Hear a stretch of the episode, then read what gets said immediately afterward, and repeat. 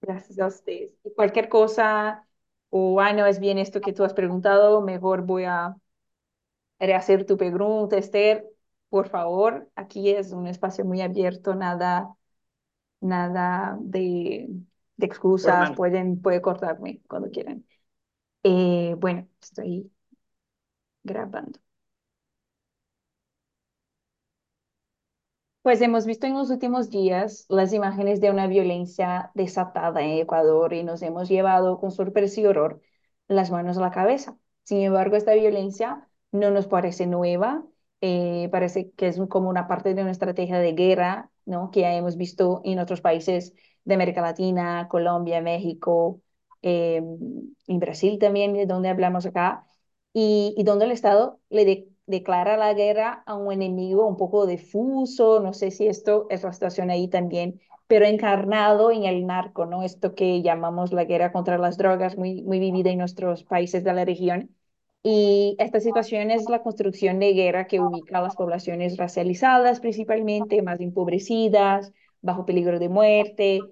eh, acá en Brasil, las mujeres principalmente racializadas y también los chicos más jóvenes racializados. Entonces, la pregunta es que, pues, ¿qué realmente pasa en Ecuador, no? Soy Esther Piñero, anfitriona del podcast Feminismos del Sur, y hoy estoy con dos integrantes de la colección, de la coalición, podría ser. Soy Esther Piñero, anfitriona del podcast Feminismos del Sur, y hoy estoy con dos integrantes de la coalición Mujeres de Ecuador. Virginia Gómez de la Torre, especialista en temas de derechos sexuales y reproductivos, y Miriam Ernst, especialista en violencia de género. Entonces, hace apenas unos años Ecuador era conocido acá en Brasil y creo que en el mundo, generalizando un poco, como uno de los países más pacíficos de América Latina.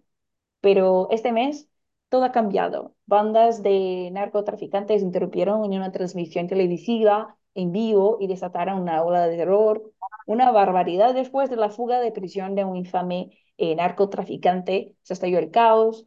En otros lugares, agentes de la policía y guardias penitenciarios fueron tomados como rehenes, se escucharon explosiones y se extendió la violencia. En este marco de guerra, el presidente Daniel Noboa decretó el 9 de enero un conflicto armado interno complementario al estado de excepción, o sea, con una duración de 60 días y que incluye la total libertad de acción de las Fuerzas Armadas, la suspensión del derecho de libertad de reunión, del derecho a la inviolabilidad del domicilio, un toque de queda diario de las 23 de la noche a 5 de la mañana. Entonces, todo esto le, le, les pregunto qué realmente pasa en Ecuador, o sea, ¿de dónde viene esto? ¿Quién está vinculado en estas estructuras del crimen organizado eh, de veras? Por, por favor, les doy la palabra a la coalición Mujeres de Ecuador. Bueno, eh, comienzo, comienzo. Eh, esta situación no viene de la noche a la mañana. Esta es una situación que se viene gestando desde hace varios años. ¿no? Hay indicios, ¿no? eh, de que desde la época de, eh, el presidente, el expresidente Rafael Correa, se empezaron a desarrollar algunos, algunas eh, acciones que de alguna manera facilitaron la entrada de narcotraficantes y de narcotráfico aquí en el Ecuador. Ecuador es o era, por lo menos hasta ahora creo que es un sitio de paso de la droga para que eh, sea exportada hacia Estados Unidos o hacia Europa. Y claro, en el gobierno de Moreno y en el gobierno de Lazo, ¿no? El gobierno de, de Moreno fueron cuatro años y el de Lazo año y ocho meses creo, eh, un, un poco más tal vez, eh, sí hubo una apertura total de alguna manera y un descontrol del Estado. Es decir, un poco yo creo la, eh, el enfoque y, y, el modelo de desarrollo neoliberal ¿no? que buscaba achicar el Estado hizo que el Estado fuera perdiendo fuerza y presencia ¿no? a nivel de territorios. Eh, creo que el tema de, de, de, perder la institucionalidad ha sido uno de los problemas más fuertes ¿no? y ha dado justamente esta vía libre para que los narcotraficantes, los, los terroristas eh, los narcoterroristas ¿no? Eh, puedan eh, actuar mucho más libremente y apropiarse de estructuras del Estado, porque ya no solamente es, son bandas que están fuera ¿no? eh, de la estructura del Estado, sino que han permeado todo este tiempo a los policías, a los militares, al, al, Ejecutivo, a diversas personas del Ejecutivo, a los jueces, es decir, todo el sistema de justicia está terriblemente, eh, eh, digamos, metido ¿no? con, con, la, con, el narcotráfico. Eh, se han visto actuaciones de, fiscales que realmente uno no piensa, y de jueces, sobre todo que uno no piensa que puedan, puedan ser ciertos y además que puedan ejecutar, ejecutoriarse, porque, qué sé yo, ¿no? matan un meten a un femicida o meten a un narcotraficante a la cárcel y después de unos días o después de unos meses resulta que un juez de cualquier lugar del, Ecuador, de una provincia muy chiquito, de un cantón muy chiquito, dice, ah, no, por el habeas corpus, este señor tiene que salir afuera, tiene que salir libre. Entonces, la justicia está muy en entredicho, ¿no? Y realmente eh, eso ha generado además, ¿no? Con esa libertad que tienen ahorita los narcotraficantes y los uh, y narcotraficantes que no solamente están libres, sino que están dentro de las cárceles y las cárceles se han convertido en centros de operación, tienen mucha libertad para eh, generar esta, este caos, este, esta, este sentimiento de inseguridad que ha permeado a todo el Ecuador. Yo creo que las mujeres, por ejemplo, en, en todos los territorios, estamos con miedo estamos con miedo, no porque nuestros niños no tienen que ir a la escuela y de repente una bomba eh, está cerca de la escuela o en el, en el centro de salud, qué sé yo, es decir, hay mucha inseguridad y por eso mucho miedo y la gente tiene, tiende a replegarse. Y yo creo que también en cuanto a los servicios de, de salud, ¿no? Eh, también se han restringido la educación, en, en un tiempo se, se, se volvió virtual, ahora se está volviendo de alguna manera a lo presencial, porque se han bajado de alguna manera también estos niveles de inseguridad por la, la acción del Estado, una acción muy securitista, ¿no? Eh, bueno, después podemos seguir hablando de esto, pero eh, creo que todo eso de alguna manera está permitiendo que algunas provincias no puedan tener más visos de normalidad y otras como Pichincha, por ejemplo, o Guayas, eh, creo que Manaví también, ¿no? estén con mayores restricciones. Ahora la restricción ya no es de 11 de la noche, sino de 12 de la noche a 5 de la mañana, y eso da un respiro también para la gente que quiere trabajar. Yo le doy la palabra ahora a Virginia. Eh, a el tema que vivimos, el problema que vivimos en el Ecuador es un problema que hay que verlo desde varias aristas.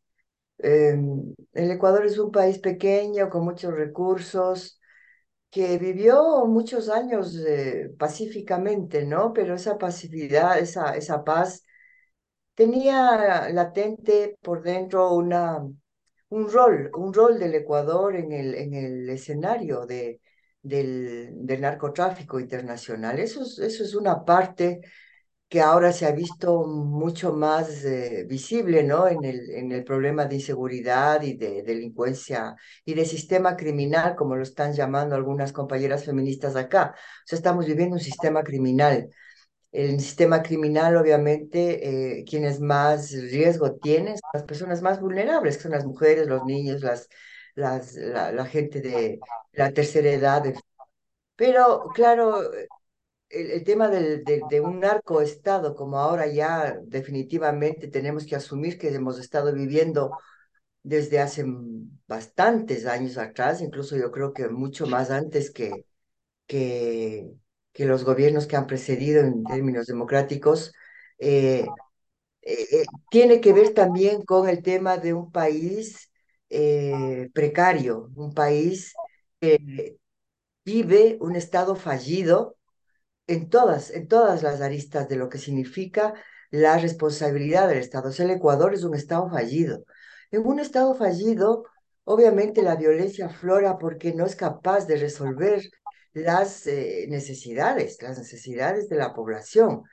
Entonces, la pobreza, aunque mucha gente ahora, los pobres eh, son buenas personas y no tienen por qué ser tachados de delincuentes, y yo estoy de acuerdo con eso, sin embargo, la pobreza es un detonante de la violencia porque eh, precisamente las, las, la, la, gente, la gente pobre, racializada, que está en Esmeraldas, por ejemplo, una población con un índice bien grande, población afro, afrodescendiente, son, son jóvenes que no tienen futuro, que no tienen esperanza y que tampoco les importa su vida, su vida.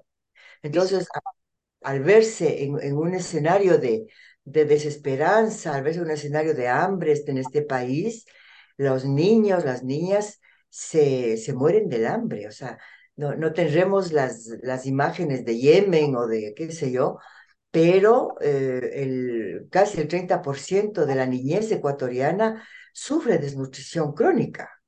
O sea, y eso es, no es una cifra menor y la sufre desde hace más de 20, 25 años. Entonces, el, un indicador tan sensible como es la desnutrición, eh, es, y es algo que eh, hay, hay, mm, comunidades indígenas, por ejemplo, en donde la, la, la desnutrición eh, está en, en, más del 80% de las niñas indígenas.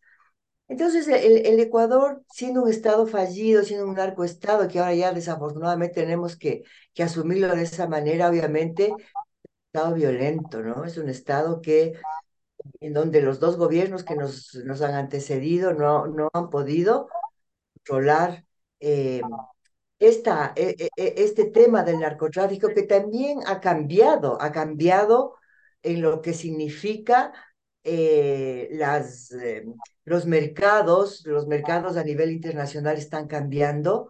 Eh, eh, no, no, nos han dicho en algún momento que el mercado del fentanilo en, en Estados Unidos es un mercado que está creciendo de cara a la, a, a la, oferta y a la demanda de la cocaína, por ejemplo, y que eso genera unos cambios a nivel global que hace que los mercados se disputen entre las bandas. Y eso, claro, eh, le, convierte al Ecuador, que era un país de tráfico, porque no es que hemos sido pacíficos gratis, hemos sido pacíficos porque cumplíamos un rol. Eh, también cambien, ¿no? También cambien estas dinámicas. Eso nos han dicho los entendidos, pero eh, el problema es mucho más que el narcotráfico. El narcotráfico afloró ahora, pero el problema es un país un país desigual, poco equitativo, en donde incluso el tema del narcotráfico ha permeado a, la, a las grandes empresas, a las empresas que acaparan eh, la mayor riqueza, no solo del Ecuador, sino de la región. Los, las empresas que más ricas de la región están acá en el Ecuador y se ha visto, por ejemplo, que la, las empresas de exportación de banano están, están traficando también. Lavan dinero, los, están involucrados los, los bancos, lavan dinero, o sea, en realidad acá lo que se está, lo que se ha instituido con estas últimas medidas es una cosa muy perversa y es muy cruel. Es poner el foco y la responsabilidad de la inseguridad en aquella gente que, eh, que es como el último eslabón, eh, a la que le mandan a, a, poner la bomba, a la que, al sicario, eh, qué sé yo. Pero, pero el, el, narcotráfico no está ahí, el narcotráfico tiene unas, unas ramificaciones muy grandes, que no está precisamente en la gente pobre, está en, en, en las empresas, en los bancos, está en el Estado, está en las Fuerzas Armadas. Por eso se explica que eh, no haya control, o sea, las cárceles no, no, no logran controlar las cárceles, porque las cárceles son los espacios en donde se gestiona muchas cosas. Entonces yo creo que eh, es, eh, hay que verlo desde esa, de esa, de esa multidimensionalidad que eh, hace presa de la vulnerabilidad de la, de la gente pobre y eh, de las mujeres pobres. Las mujeres pobres, las, mujeres, las, niñas, las adolescentes son presas de la trata de personas, ¿no? Porque también ahí, desde el enfoque de género, hay como de, definiciones. Entonces, eh, Desafortunadamente tenemos que vivir esta situación eh, con unas respuestas, con unas respuestas que, que, que plantean el odio, el odio a, a, a, a, la gente esta, la delincuencia, la no, el no reconocimiento de derechos a, esta gente, a la gente privada de libertad, y que está desarrollando un modelo Bukele, porque ahora resulta que la gente que tiene eh, tatuaje está ya siendo eh, también estigmatizada, ¿no? Y en algunos momentos incluso apresada. Entonces, este es, este es un problema, digo yo, regional, latinoamericano, que cada país ha tenido sus características y que en el Ecuador está teniendo también sus, sus características no creo que sean tan diferentes a otros países, pero somos un país pequeño, un país pequeño, un país más vulnerable, diría yo, un país con, con una masa de pensamiento conservador muy grande que eh, no, no, no ayuda tampoco ¿no? a, a, a, a entender, a entender la, esta multidimensionalidad de la problemática. Yo quería un ratito añadir algo que, que tú inicialmente, Esther, lo pusiste, digamos, como introducción en relación a las medidas eh, del, del, gobierno. ¿no? Y creo que, y bueno, y también esa toma de, de, de la televisión en, en Guayaquil, ¿no? Que fue también difundida internacionalmente. Y claro, cuando uno se fija quiénes son los que irrumpieron, digamos, en, el set de televisión con las cámaras prendidas, eran muchachitos, eran jovencitos. Entonces, claro, ahí empezaron también las dudas, ¿no? Es decir, esto es una cosa montada. Esta de repente, esta es una cuestión, es parte de una estrategia que busca ¿no? que la gente y que la población se sienta atemorizada, que eh, eso permite también ¿no? que el estado de excepción ¿no? pueda funcionar mejor. Eh, eso permite que también el Estado pueda pedir ayuda internacional y que vengan los norteamericanos que ya llegaron ¿no? para prestar su, ayuda. ¿no? Todo eso causa muchas interrogantes.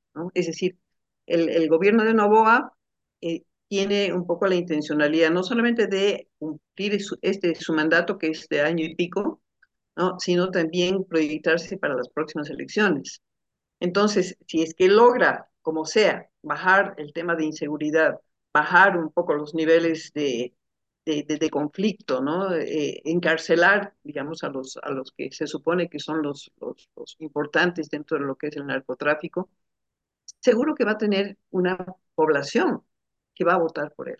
¿no? Y ese es un peligro, ¿no? porque el modelo que está planteándose es un modelo claramente neoliberal, aunque él diga ¿no? que es un, un, una persona de centro, qué sé yo, pero es el hijo de uno de los más ricos de este país. ¿no? Es, y de la región. Y de, y de la región. ¿no? Entonces, él no tiene mucho que perder, por supuesto. Entonces, eh, es, estas dudas, ¿no? yo creo que son absolutamente legítimas, que no son solamente dudas de las feministas, ¿no? sino que son dudas de, un montón de gente, porque parece una cosa muy bien armada, una estrategia muy bien armada, ¿no? como para decir, bueno, aquí yo tengo cancha libre, ¿no? y aquí, y ahorita tú ves la gente en las calles, ¿no? que le da alimentos a, la, a los militares, a la policía, que los aplaude cuando están saliendo a las calles, digamos, en sus camiones de guerra y qué sé yo. Es decir, es, es impresionante, ¿no? La gente, lógicamente, está cansada de la violencia, está cansada de sentir temor, está cansada de no poder abrir también sus propios negocios, ¿no? Porque, por ejemplo, uno de los, de los aspectos de lo que ha sido este, esta época de narcoterrorismo son las vacunas, ¿no? Las vacunas son las peticiones de dinero que se hacen a los comerciantes, a los empresarios, qué sé yo, a todo el mundo, pero también están afectados los pequeños comerciantes, ¿no? Las mujeres que tienen pequeños negocios y que por ese, bueno, primero por no tener los recursos para pagar eso y también por el miedo, ¿no? Porque las, hay amenazas de por medio, no es una cuestión de que, señora, si no me da, bueno, lo sentimos mucho, bueno, me voy a otro negocio a ver si, si, si consigo, si no, si no me da, yo conozco dónde está trabajando su hija o cuál es la escuela de su hija o de su hijo, entonces, claro, la gente está atemorizada. Y hay también, como producto de todo esto, una migración de, de, ecuatorianos que se está yendo, ¿no? que prefieren cruzar el Darién ¿no? para buscar un poco de paz, para buscar otras alternativas de trabajo, para escapar de esta situación. Total, yo viví en España antes, como les comentaba, y la cantidad de, la cantidad de ecuatorianos que empezaron a, a migrar, esto es, es, es verdad, y me parece muy importante lo que dicen ustedes, y esto que comentó Virginia de no estigmatizar la pobreza, ¿no? Ahora esto de los tatuajes es muy, oh, Dios mío, y, y, asociar esto al narco, ¿no? Como que está como una escapatoria para desviar la atención de las cosas que realmente, de los actores que realmente importan, ¿no? Pero ahora, pensando en la perspectiva de género, que ustedes empezaron ya a contar, sabemos que en los periodos de conflicto, y en zonas de narcotráfico, nosotras las mujeres sufrimos aún más, ¿no? nuestros cuerpos como, son vistos como una, arma de guerra, ¿no? Entonces, ¿cuál era la situación de las mujeres y niñas hasta ahora en términos de acceso a sus derechos, de la violencia de género? Y luego, ¿qué esta situación añade, eh, además de esto, de, de, la situación que ya vivían, esto ahora, esta crisis actual, eh, que esto puede eh, traer de riesgo, también pensando en los pueblos indígenas y racializados? Mira, eh, la, la, violencia esta delincuencial, narcodelincuencial, ¿no? ha incrementado la tasa de muertes violentas de 25 de 25.32 por cada 100.000 habitantes en el 2022 a 48.23 por cada 100.000 habitantes en el 2024, ¿no? Es decir, casi el 50% más, ¿no? Eso como tasa de eh, muertes violentas. Los femicidios y muertes violentas de mujeres en esas mismas fechas se incrementaron de 424 casos en el 2022 a 583 en el 2024. Y en lo que va a, es decir, ya hace algunos días, ¿no? Ojalá que no haya subido mucho, pero ya eran 14 los casos en enero. Y claro, ¿no? También hay otras consecuencias, ¿no? Que es el tema de la feminización de la pobreza, ¿no? Es decir, hay muchas mujeres, ¿no? Que han caído en la informalidad o no tienen empleo de ningún tipo, ¿no? Y realmente son presa fácil de, eh, de las bandas delincuenciales justamente, ¿no? Para trata, para prostitución, y se trata con fines de explotación sexual, prostitución.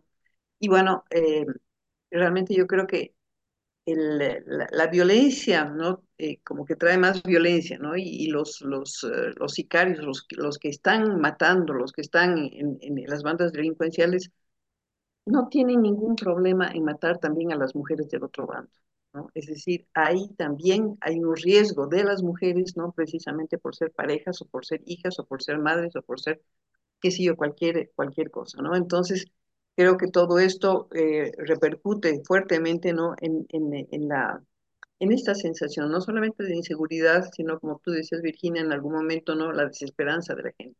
¿no? Es decir, ya no tiene esperanza, no sabe en quién confiar, no confía en la justicia, no confía en el Estado, no confía en la, vecina, no confía en, en, el vecino del frente, ¿no? porque todo es, es peligroso y todo está incierto, ¿no? no hay una, una, claridad respecto a lo que se puede llevar hacia adelante también hay una hay, hay, hay, algo que se ha profundizado, que no es que es nuevo, pero que, que tiene, que, que, se llama impunidad. La impunidad del, del, del, sistema criminal que estamos viviendo es evidente. Los grandes capos de, de, del narcotráfico en el país no son apresados o huyen, no, no, no, no están ahí. Pero esta, este escenario de impunidad es a todo nivel. Entonces, en, el escenario de impunidad y de aumento de la violencia, quienes más sufren son las mujeres, las niñas, ¿no? Que viven situaciones de violencia en su familia, viven situaciones de violencia sexual, que no son denunciadas porque están atemorizadas. O sea, no puedo denunciarle al de la banda delincuencial porque me va a matar. O sea, entonces el, el, el, la banda por ejemplo, eso pasa en Esmeraldas, nos han comentado las compañeras allá que eh, los, delincuentes, incluso que a lo mejor ni siquiera están ligados a una banda de narcotráfico, eh, van, salen y violan a, a, niñas, a mujeres, pero no, nadie les denuncia, porque les tienen pavor. Entonces la impunidad que es, que es algo contra, contra, contra lo que el feminismo lucha todo el tiempo, se ha acrecentado y es una de las razones por las cuales la violencia contra las mujeres también aumenta. O sea, es terrible el, femicidio no íntimo, ¿no? Este femicidio de venganza que le, mato a la mujer de mi enemigo. Un gran porcentaje de los femicidios se dan en, esa, en ese marco, ¿no? En ese contexto. La violencia sexual eh, se da también en ese contexto las, los chicos son eh, captados para el tema del narcotráfico y las chicas son captadas para el tema de prostitución o trata de personas, como ya se dijo. Entonces, eh, pero el, el, el, el, estado fallido del que yo hablaba tiene que ver con una crisis de institucionalidad en donde la, la policía, la administración de justicia, prácticamente tiene muy poco que hacer, es muy precaria la institucionalidad Y claro, eso determina que la violencia siga incrementándose por, por, por el hecho de la impunidad, de la corrupción, o sea, eh, eh, el que tiene plata compra. Compra todo. Jueces ya no se sabe si el juez eh, o la jueza que, que eh, le puso medidas, medidas sustitutivas a, a un narco, a, a un narcotraficante, eh, la, las puso porque está amenazada de muerte o porque le han pagado, o sea, ya no se sabe, pero el resultado es el mismo, es la impunidad. Y quienes sufren eso, las consecuencias son las mujeres y las niñas. Mm. Yo, yo estoy en shock porque como, como les decía, quizás esta, esta imagen, ¿no? de Ecuador muy pacífico y de paz, ustedes ya diciendo que no, esto ya es de hace mucho tiempo y esta realidad eh, solo ha empeorado ahora. Pero me parece una barbaridad que no podamos hacer nada, como que, que quedamos un poco en esta frustración al ver esta crisis de institu- institucionalidad que, que comentan, la impunidad, la falta de confianza en las instituciones que eran para protegernos, ¿no? Entonces, ¿qué, qué se puede hacer como para terminar con un poco de, de esperanza y, y para las compañeras en Ecuador que nos escuchan ahora o para también considerando los países de la región? ¿Qué se puede hacer para ayudar eh, y qué ustedes desde la coalición Mujeres de Ecuador están haciendo en el país en este momento eh, de apoyo a las mujeres y niñas y pensando también en la liberación total de este, de sistema narco, de narcoestado. Un, una utopía quizás, aquí ya entró un montón de cosas, ¿no? Pero quizás que ustedes están haciendo en la coalición y que esto ya como puede ser un ejemplo de práctica para otras organizaciones feministas en la región y, y en Ecuador también. Bueno, realmente en esta situación es, es muy complicado porque además, como decía Virginia antes, ¿no? Hay, hay- es un Estado muy conservador en, en todo lo que, en todo lo que dice, en todo lo que hace, ¿no? Es decir, el tema de la seguridad, nosotras estamos incluso también pensando en todo lo que significan los riesgos para nosotras, ¿no? Es decir, como defensoras de derechos humanos, también hay riesgos, ¿no? Eh, las compañeras que trabajan, digamos, en los diferentes territorios, ¿no? Dicen, no podemos ni, ni siquiera cruzar al frente porque realmente están como fichadas, ¿no? Y hay un riesgo eh, real, ¿no? Latente que está ahí y, y, que tampoco se lo puede desconocer y en ese sentido también tenemos que cuidarnos. Pero yo plantearía también que es importante, es decir, que la, la, que la sociedad civil hable, ¿no? Que la sociedad civil diga lo que está pasando, que la sociedad civil realmente se pronuncie respecto a su disconformidad. En relación a lo que, a, las políticas, a las medidas, ¿no? Que no atienden realmente a los temas más importantes como es el tema de la pobreza, como es los temas estructurales, ¿no? que el tema de la destrucción, el tema de la, de la violencia eh, femicida, por ejemplo, todas esas cosas muchas veces se las deja de lado. Entonces, eh, yo creo, por otro lado, que, hay que es importante fortalecer las redes de apoyo comunitarias. Creo que en, en, en la comunidad ¿no? se pueden forjar alternativas ¿no? que tienen que ver un poco con su realidad, con su territorio, con el conocimiento de su institucionalidad o su poca institucionalidad, pero por ahí también se puede trabajar a, a nivel local, ¿no? También a nivel regional y también a, inter, a nivel internacional, porque como se, se, decía, ¿no? Esto no es un tema solamente del Ecuador, es decir, también están los países que consumen, ¿no? Y los consumidores son realmente eh, los que de alguna manera están generando este tipo de situaciones, ¿no? En países, ¿no? Como los nuestros, que son pobres, que no tienen muchas alternativas ¿no? para, para salir eh, sin, sin pactar, digamos, con estas grandes transnacionales también. Eh, después, yo creo que es importante seguir difundiendo información relevante ¿no? para la seguridad de las mujeres y de las niñas. ¿no?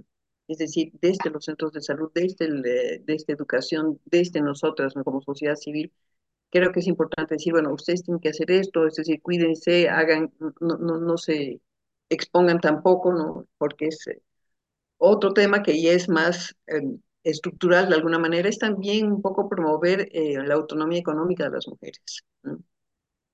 Es un tema fundamental porque el tema del empobrecimiento ¿no? de las mujeres, de la feminización de la pobreza, es una cosa real y las mujeres están clamando por eh, tener algún tipo de ingreso que les permita vivir, que les permita comer, porque si no, son presa fácil de los narcos, son presa fácil de la trata o de la o de la prostitución. Cada vez más chicas, cada vez más niñas, y con todo lo que viene, em, embarazos forzados, matrimonios forzados, y también finalmente incidir en las instituciones del Estado para que apliquen las políticas públicas que promuevan los derechos de las mujeres. Ahorita tenemos un Ministerio de la Mujer y Derechos Humanos, ¿no? que algunas de las asambleístas dijo, había que borrarlo del mapa porque eso podía generar mayores riquezas eh, o mayor, eh, menor gasto en la administración pública, digamos, ¿no? ahora que estamos necesitados del dinero. Pero bueno, es decir, nosotros queremos defender la institucionalidad, ¿no? que de alguna manera le hemos eh, peleado y le hemos conseguido con, con sangre y con, y con un femicidio de por medio no muy claro.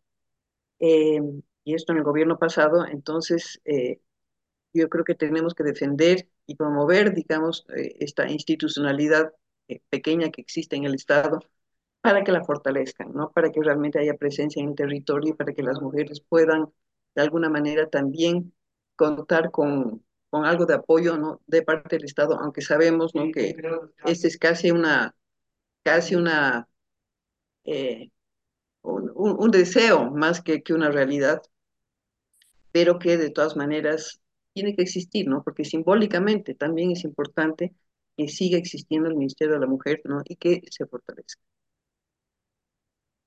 Eso.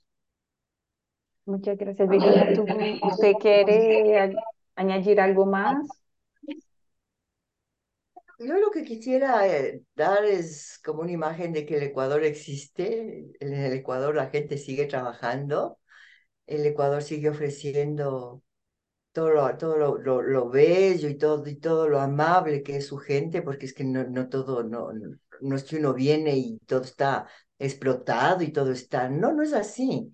No es así, o sea, la gente aquí sigue trabajando, la gente aquí se sigue movilizando y sobre todo las organizaciones de mujeres siguen trabajando, o sea, no, no es que estamos metidas en las casas y no estamos haciendo nada. Las organizaciones de mujeres en todas las provincias se siguen reuniendo y eso es una, una cosa muy importante que enfrenta el miedo, ¿no? Que enfrenta la inmovilidad, que es lo que nos quieren, eh, nos quieren sembrar, porque todo lo que ha hecho todos estos decretos, qué sé yo, en vez de plantear una cuestión más integral, sí, hay que enfrentar la inseguridad, pero también hay que enfrentar la pobreza, también hay que enfrentar la desigualdad. Esas cosas nos están haciendo y para eso estamos las mujeres en las organizaciones, en los movimientos, a través de estos espacios que nos dan, que me parece súper importante, demandando eso del, del, del país.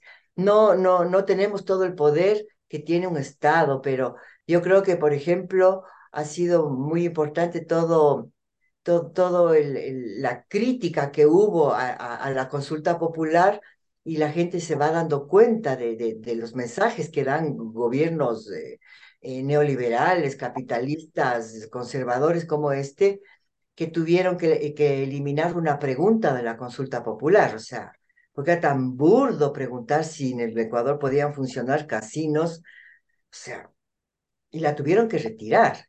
Entonces, eh, y, eso se debe a, un movimiento social, o sea, no, no estamos calladas, no está callado el movimiento social y no está callado el movimiento de mujeres. Estamos estamos defendiendo, por ejemplo, que una compañera feminista sea principalizada como eh, parte, como, como juez, no es jueza, ¿no? Es como parte de miembro del Consejo de la Judicatura, como vocal del Consejo de la Judicatura.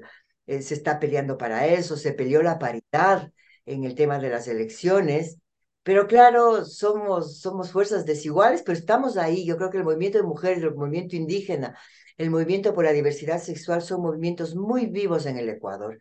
Y más allá de todas las dificultades que hay, pues hay, hay un país que sigue funcionando, ¿no?